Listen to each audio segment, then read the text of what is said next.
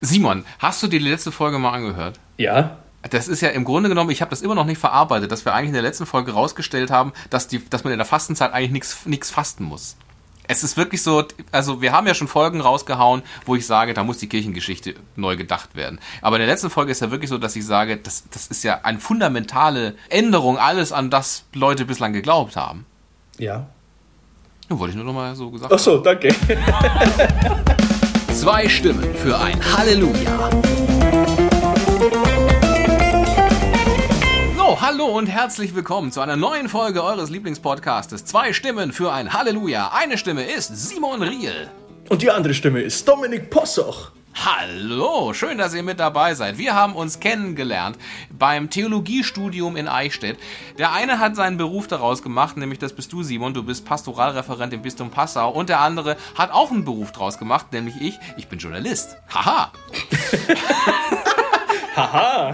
Haha. ne, da kann man ja Theologie, also es gibt ja kein Studium, glaube ich, was den Menschen als Ganzes so sehr bildet wie das Theologiestudium, möchte ich jetzt mal fast behaupten. Vor allem das der katholischen Theologie möchte ich nochmal nachschieben. Ja, das andere ist doch keine, oder?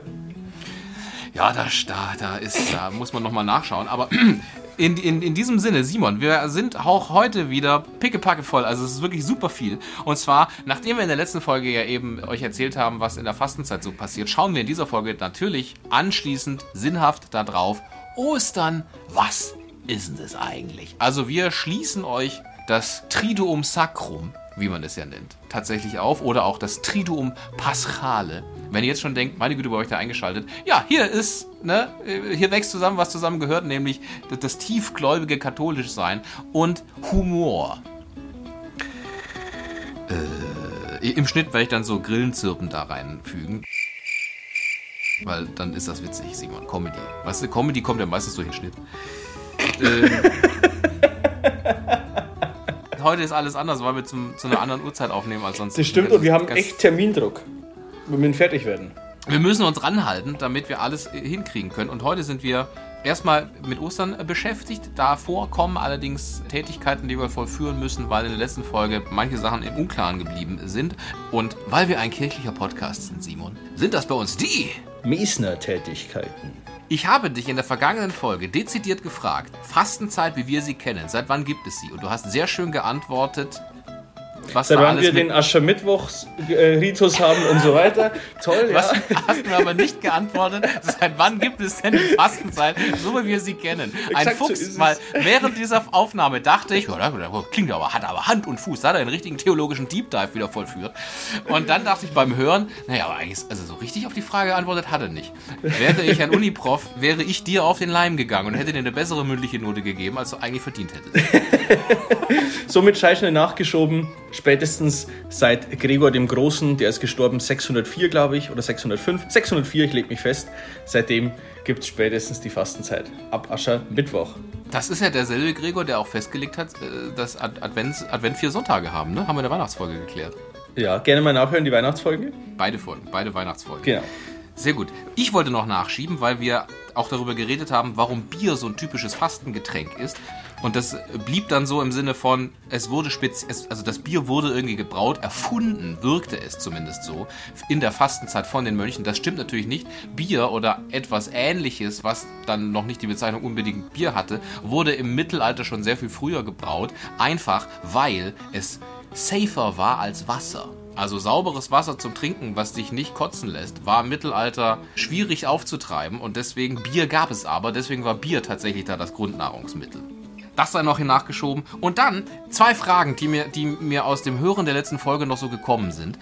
Wenn, wenn wir denn nicht verpflichtet sind, in der Fastenzeit zu fasten, was wir ja oder was du ja viel mehr dargelegt hast, warum machen wir es dann trotzdem? Weil in der alten Bußordnung vor 66 war es halt verpflichtend.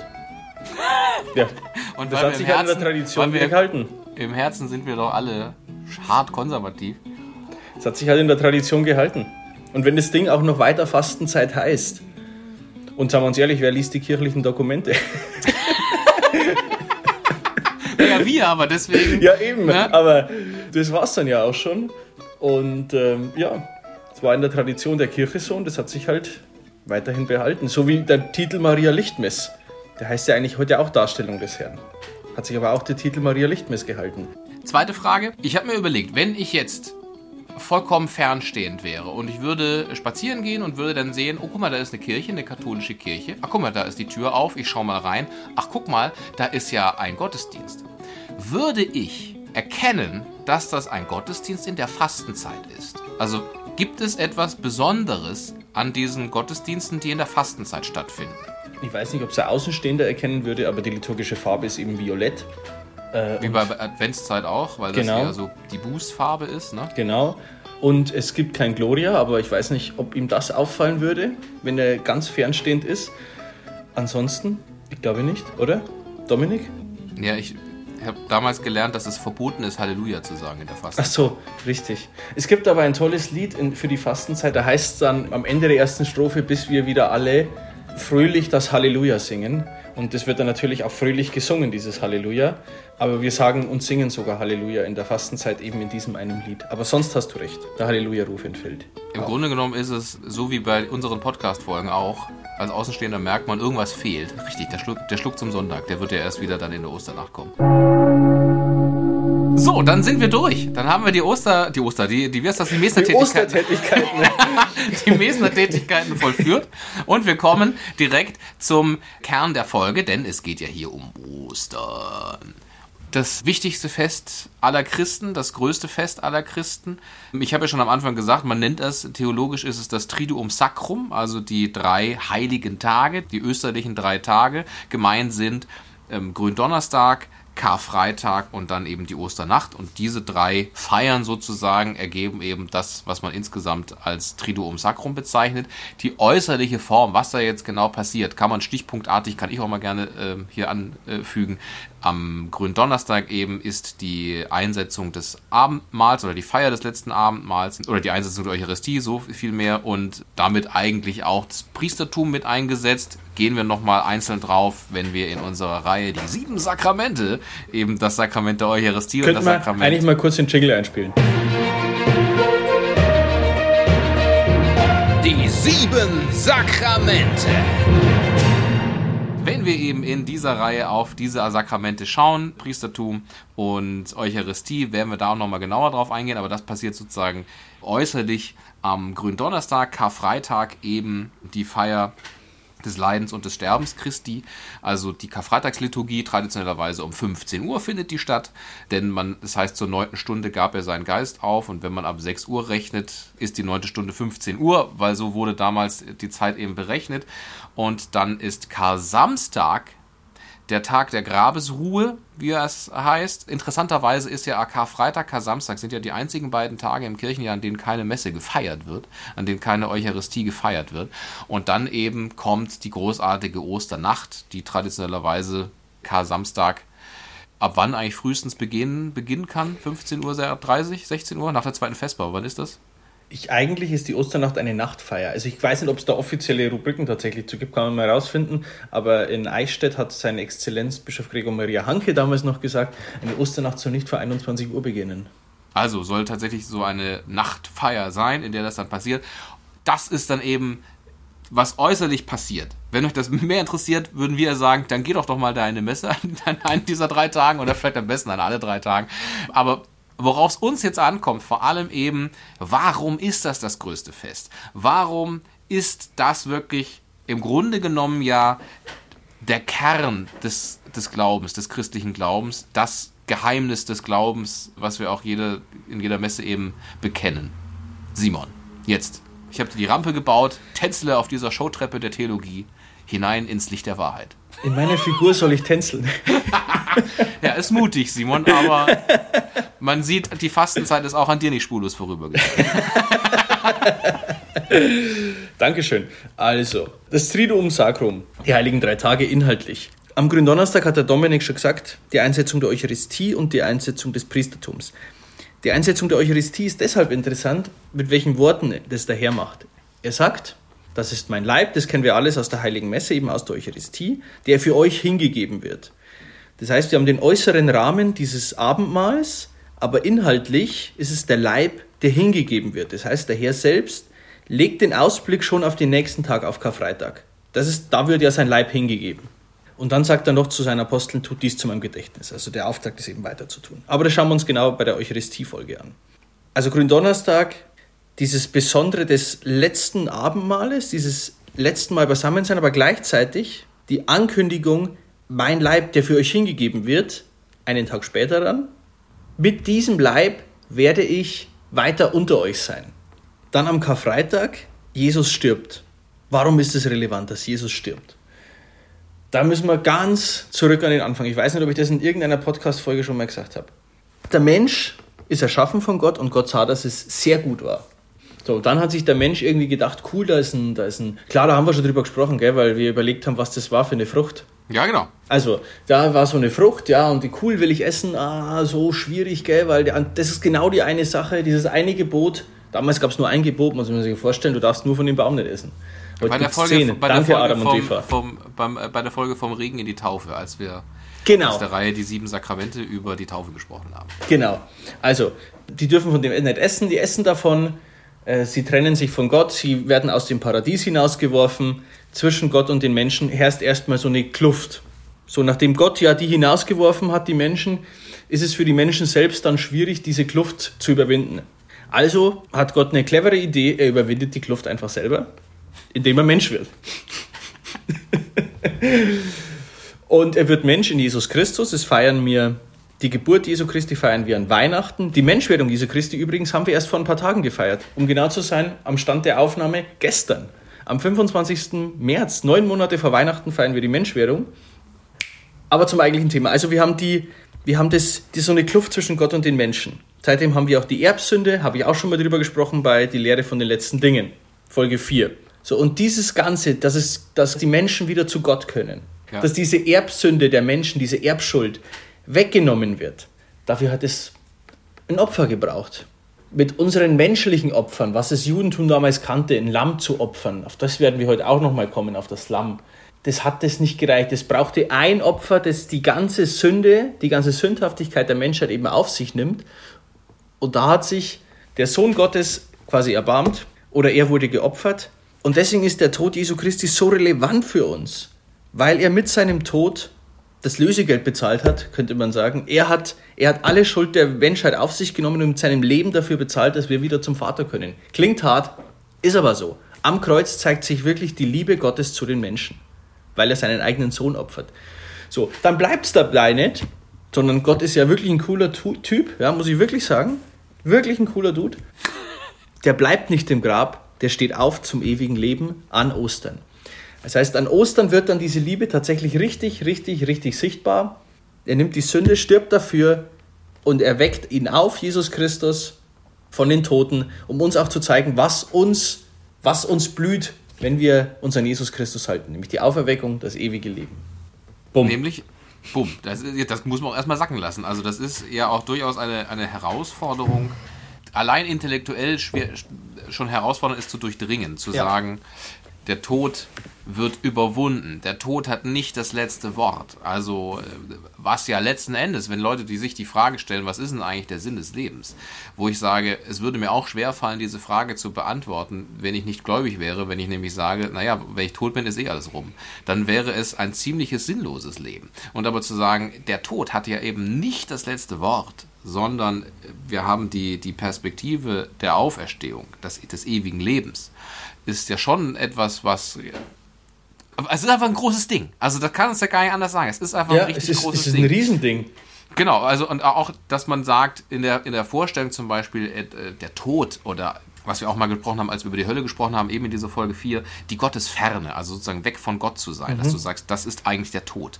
Und mit dem äh, Tod Jesu Christi geht Gott dahin, wo Gott eigentlich nicht ist in der Vorstellung und er kommt aber wieder. Also wirklich dieses, der Tod ist besiegt. Finde ich, ist äh, schon eine geile Message. und so ist es. Ist schon eine richtig geile Message. Ja. Das hast du schön gesagt. Wenn ich mal eine neue Bibelübersetzung oder sowas mache statt das Evangelium, ist es die geile Message, weißt du? Aus der heiligen geilen Message nach Johannes. Ja. ja. Sehr gut. Sehr gut. Wir machen mal eine Folge, wo wir über gregorianischen Choral sprechen, die wir nur im gregorianischen Choral machen werden. Es wird so eine Musical-Folge, aber halt Gregorianik-Style. Echt? Ich habe mir gedacht, ich singe heute schon mal ein bisschen das Exultet an. Sehr gut, dann gehen wir doch mal drauf. Simon, die Eigenheiten. Also, Gründonnerstag, korrigiere mich, damit wir das auch nicht ausufert machen. Gründonnerstag sozusagen im Prinzip eine, eine relativ normale heilige Messe. Ja, nur ohne Schlusssegen. Karfreitag eben etwas ganz Besonderes mit einer ganz seltsamen Stimmung, wo man auch zuerst der Priester kommt und sich erstmal vor den Altar schmeißt. Dann gibt es ja auch keine Eucharistie. Es gibt zwar Kommunion, aber keine Eucharistiefeier an sich. Also dann gibt es diese Kreuzverehrung und so weiter und so fort. Dann wird ja die ganze, das, wie, wie heißt das, das ganze... Äh, die großen Fürbitten oder was meinst du? Die, die Passion und die großen Fürbitten Ach so, so genau. weiter. Die ganze Passion wird gelesen und die großen Fürbitten. Ähm, da gibt es interessante Anekdoten dazu, wie das war vor dem Zweiten Vatikanischen Konzil. Vatikanum II. Ah, sehr gut. Das gefällt mir immer noch. Da gibt es interessante Anekdoten, die wir gern mal bei gern mal äh, teilen mit Menschen, die uns nach Ostern Schlücke zum Sonntag zukommen lassen. Geschickt gemacht, Simon, geschickt gemacht. Dann eben die Osternacht. Schauen wir doch mal vielleicht auf die Osternacht im Speziellen, die ja sozusagen ganz besonders an, die ja wirklich, ich sage schon, ist glaube ich der besonders, der besonders, der besonders, also der Gottesdienst, der wohl am besondersten ist im Jahr, oder? So kann man das sagen. Es beginnt draußen beim Feuer. Das Feuer, das die, das die Dunkelheit zurückweist, quasi das Licht, das die äh, Dunkelheit zurückweist und dann nach vorne getragen wird in der Osterkerze, das dreimalige Rufen Lumen Christi, das Licht Christi und dann vorne der Lobgesang auf diese heilige Nacht, in der eben Christus auferstanden ist von den Toten. Ich stimme das einfach kurz an, denke ich, dass wir einfach auch reinkommen in, in das Gefühl der Osternacht, oder? Unbedingt. Auch wenn jetzt heute erst Palmsonntag ist, oder je nachdem, wann ihr es hört, ihr wisst so. Nexultet iam angelica turba Nexultent divina mysteria, net protanti regis victoria, tuba insonens salutaris. Soweit die ersten Teile. Mhm, mh, mh. Und was Das- genau ist das? Das ist das Exultet, weil ich habe das erste das- Wort war ja auch Exultet. Mir musste das nicht erklären, aber vielleicht unseren Lujas. Das ist der Lobgesang auf die, diese heilige Nacht. Ähm, Wir hören es vermutlich eher auf Deutsch. Da heißt es dann zu Beginn, Exultet eben frohlocket. Frohlocket ihr Chöre der Engel, frohlocket ihr himmlischen Scharen, lasst die Posaune erschallen, preist den Sieger, den erhabenen König. Und dann wird eben gesungen, dass dies die Nacht ist, die uns von allem erlöst hat. Und dann wird so ein bisschen die Erlösungsgeschichte, das, was ich vorhin kurz versucht habe mit Adam und Eva und diesem Sündenfall und dass er uns von allem errettet hat, er, unser Herr Jesus Christus, von allem errettet hat, genau. Und darauf wird dieses Lobgesang gesungen, das Exultet. Ein wunderschönes, darauf freue ich mich jedes Jahr tatsächlich. Ich finde am äh, spannendsten ja die Formulierung, oh glückliche Schuld. Oh, glückliche Schuld. Ja, da kommt ja genau das mit Adam. Die Schuld des Adam ist glücklich, weil deswegen haben wir unseren Erlöser, Jesus Christus, kennengelernt. Unfassbar toll, wie das im Exultet, oh glückliche Schuld, oh unfassbare Liebe des Vaters. Unbedingt beim Exultet genau hinhören. Ich weiß, es sind so knapp zehn Minuten, die das dauert, wenn das gesungen wird, das Exultet. Ja, da kommt Aber auch unbedingt an, hinhören. singt. Ja, wenn es gut gesungen ist, unbedingt, auch wenn es schlecht gesungen ist, unbedingt hinhören, weil es, das ist der theologischste Deep Dive, den ihr euch vorstellen könnt. Das ist echt, das Exultet ist toll. So, und dann gibt es ja auch, findet ja bei Nacht statt, es gibt ja keine Beleuchtung in der Kirche, im Normalfall. Nur Äh, Kerzen, genau. Nur Kerzen vor einem. Und irgendwann, das baut sich dann so auf, ne? Und irgendwann. Erst ist noch ganz dunkel, diese, diese Todes, dieses Todesdunkel. Dann sind dann die Lesungen aus dem Alten Testament. Und dann kommt das große Gloria, Licht geht an, die äh, Orgel spielt wieder, Kirchenglocken gehen, hinten in der letzten Reihe sitzen zwei, die ein, äh, eine Flasche aufmachen und was trinken. Und dann, weil eben das Licht wieder an ist, dann kommen die Lesungen des Neuen Testaments, denn dann ist ja Christus. Dann ist ja das Neue Testament, Christus ist da, der Retter der Welt. So, Dunkel ist vertrieben, alles ist hell, alles ist wieder. Muss man vielleicht, sollte man vielleicht kurz sagen, dass äh, die Glocken und die Orgel und das alles verstummt ist vorher. Seit Gründonnerstag. Genau. Ja, also da ist die Orgel und die Glocken sind verstummt seit äh, Gründonnerstag. Das ist ja auch nochmal gesagt.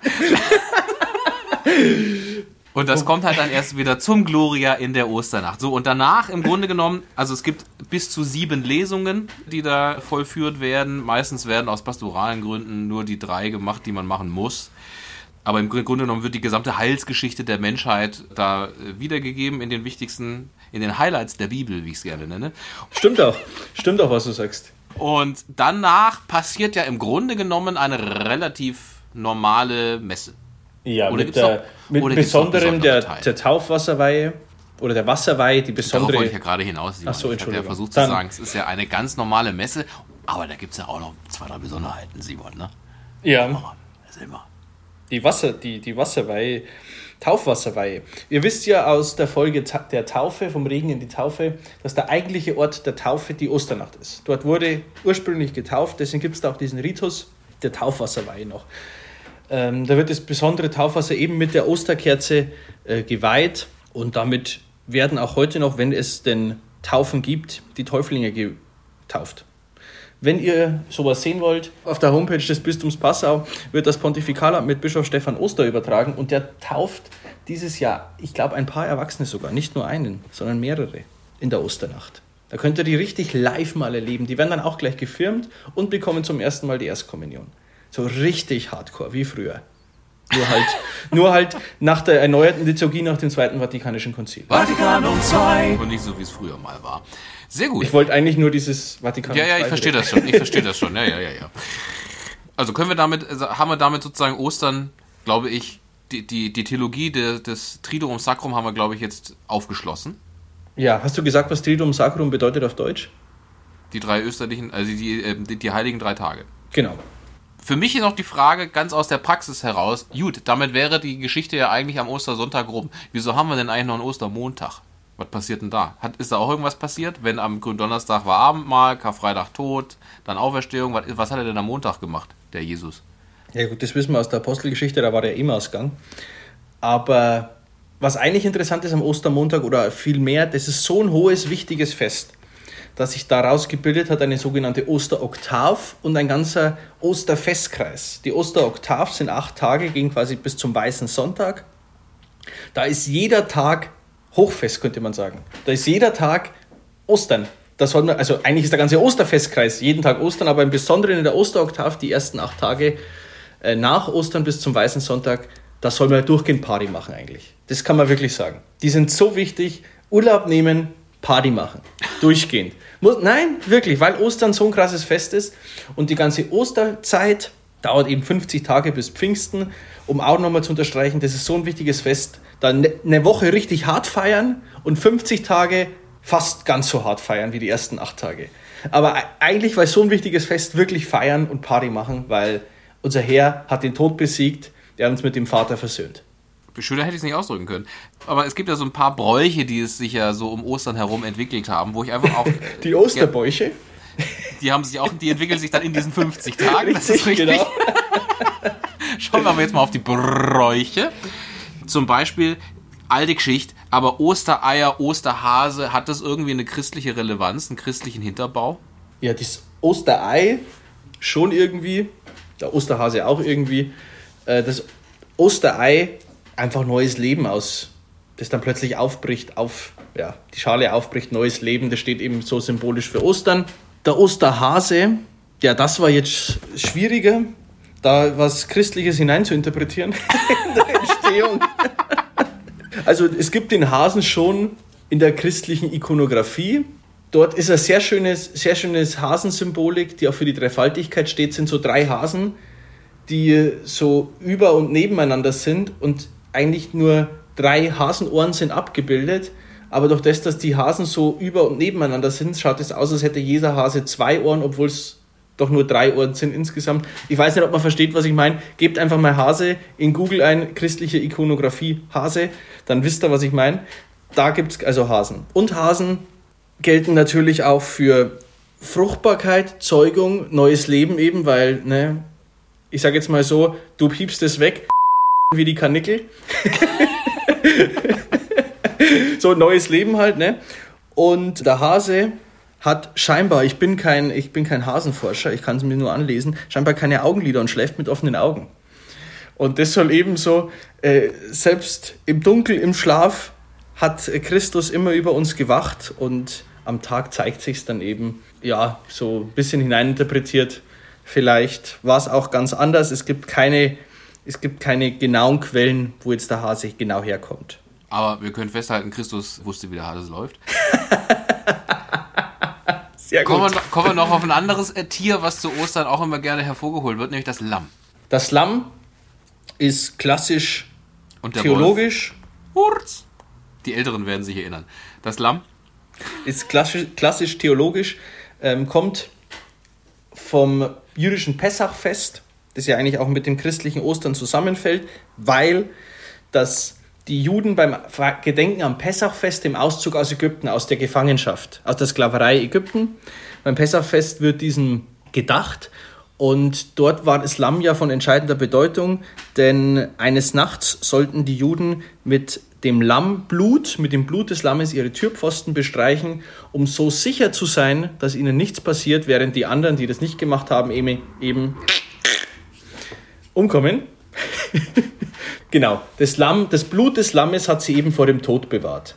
Und das feiern die Juden am Pessachfest. Und die Kreuzigung Jesu fällt mit dem Pessachfest zusammen. Das ist schon mal interessant, dass sein Blut dargebracht wird, er wird geopfert, eben auch um uns vor dem Tod zu retten. Deswegen hat man für Christus dann das Osterlamm, äh, das Osterlamm genannt oder das Lamm Gottes.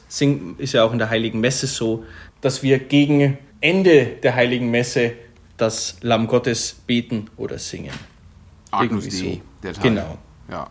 Also eben, er ist das Lamm Gottes, er hat uns, er hat den Tod besiegt, er hat den Tod von, er hält den Tod von uns fern, wie damals dieses Lamm beim Pessachfest oder beim Auszug aus Ägypten. Deswegen auch Genau. das Lamm ein beliebtes Symbol zu Ostern. So gerne aus. mal in so, in so einen Korb rein oder so. Backen ja manche Leute noch. Gut, Simon, haben wir eigentlich jetzt noch, ähm, fehlt noch was, was wir hier besprechen müssen? Ja, woher kommt eigentlich der Begriff Ostern? Ach, sehr gut. Simon, woher kommt eigentlich der Ja, Begriff ich, Ostern? ich, ich habe die Frage aufgebracht, also frage ich jetzt mal dich. Gell? Also so. wenn du als Moderator das vergessen hast, dann mache ich das. Dominik, sag mal, woher kommt eigentlich der Begriff Ostern? Soweit ich weiß, ist Ostern nicht eindeutig geklärt, warum wir Ostern zum Osterfest sagen. Gibt da mehrere Ansätze in der Etymologie, also in der Wortherkunft. Das eine ist, dass man tatsächlich einfach es von Osten her nimmt, nämlich im, in der Wort, in der urtümlichen Wortbedeutung der Morgenröte, also das Fest der Morgenröte eben mit dem wieder auferstandenen Christus. Andere Erklärungen gehen in eine andere Richtung, aber man weiß es nicht. Äh, Im Groben würde ich sagen, richtig. es ist sehr gut. Es ist wirklich, ich habe in einem Buch nachgeguckt, ich wusste es ja auch nicht auswendig. Du hast mir diese Frage im Vorfeld geschickt, dass ich mich vorbereite. und ich habe im Lexikon für Theologie und Kirche nachgeschaut. Und ähm, die bringen auch diese Erklärung, dass es von Osten her, von dem Begriff Osten, die aufgehende Sonne, das aufgehende Leben, Jesus Christus, dass es daher kommt, beziehungsweise auch, dass es aus ich finde jetzt das Wort nicht auf meinem Zettel, auf jeden Fall sinngemäß Morgenröte im Althochdeutschen oder im, äh, im Altenglischen, was auch immer das ist, das so ähnlich sich anhört wie Astern und aus Astern oder Astan und Osten wurde eben Ostern. Ostern und Easter. Genau. Was, ich aber, was man noch sagen kann, ist, warum es zum Beispiel Karfreitag heißt. Warum heißt es Karfreitag?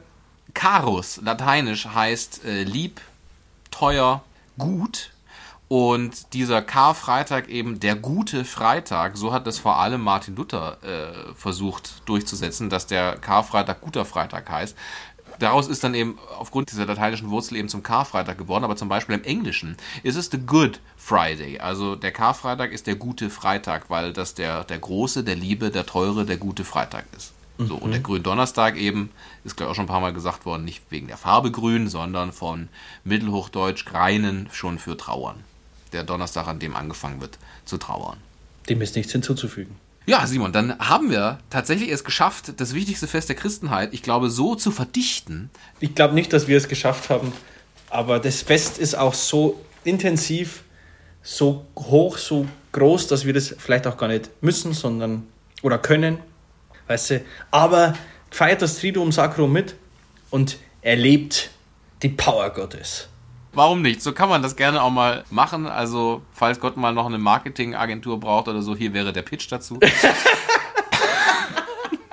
Wir planen natürlich auch, dass dieser Podcast noch mehrere Jahrhunderte weitergeht und wir, ist, Ostern kommt ja jedes Jahr wieder. Insofern kann man jedes Jahr aufs Neue schauen, was haben wir, was können wir noch mal aufschlüsseln am, am Osterfest. Insofern wollen wir uns ja jetzt nicht direkt schon in einem Jahr alles vorwegnehmen. So sieht's aus.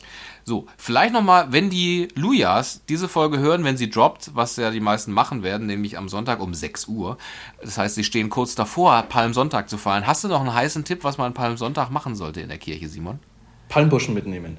Weil? Da Palmsonntag ist. Und was passiert dann mit denen? Den, die werden gesegnet. Und was mache ich dann mit denen daheim?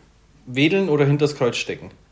Weil damit wurde ja der Herr beim Einzug in Jerusalem auch begrüßt. So, dann hier auch noch der, der Last-Minute-Palm-Sonntagstipp. Also alles drin in dieser Folge, was man für Ostern noch so braucht. Vielen herzlichen Dank, Simon, für diese wunderbare Aufzeichnung. Danke Dominik dir auch für diese wunderbare Aufzeichnung. Falls ihr noch Fragen habt oder Anmerkungen, äh, Feedback, Kritik, gebt uns doch fünf Sterne bei Apple Podcasts. Schreibt doch gerne mal eine Bewertung. Also, wenn da so ein paar, zwei, drei kleine Zeilen kommen, ist ja schön, ne? Weil ihr wisst, ein Liebeswort zur rechten Zeit verhindert manches Herzeleid. Ansonsten schickt uns eine E-Mail an halleluja.podcast.gmail.com mit allem, was ihr wollt. Da, wir wissen, das kann man auch mal sagen, da ist noch, unser Fach ist noch gut gefüllt. Und wir werden es immer zu gegebener Zeit, die Fragen, die ihr äh, massiv an uns richtet, werden wir natürlich aufarbeiten in Folgen. Aber jetzt mussten wir eben uns auf Ostern äh, konzentrieren. Was heißt mussten wir? Hatten wir auch einfach Bock auf Ostern zu schauen, weil Ostern steht vor der Tür. Und damit jeder weiß, was da zu tun ist, ne, nochmal anhören, weil das war ja auch ganz kurz, war das ja der Plan, als es noch hieß, ja, nee, äh, Osterruhe, macht bitte alles virtuell. Söder hatte ja schon angerufen und gesagt, Jungs, jetzt brauchen wir euch, ihr müsst da äh, jetzt die, die Menschen formen. Könnt ihr euch vorstellen, dass dieser Podcast live äh, im gesamten Freistaat ausgestrahlt wird? Wir würden einfach das von den, von den Kirchtürmen runterschallern lassen. Wollten wir ja machen, ist dann jetzt doch anders gekommen, aber ist ja vielleicht auch in Ordnung. Und hört diesen Podcast an, bevor ihr in die Kirche geht. Und Simon, was, was, soll ich noch sagen? Rede mich doch. Ich rede mich hier um Kopf und Kragen, anstatt dass du mal einhakst und sagst, Dominik, mach doch einfach mal Feierabend und leg die Füße hoch. Amen. Zwei Stimmen für ein Halleluja.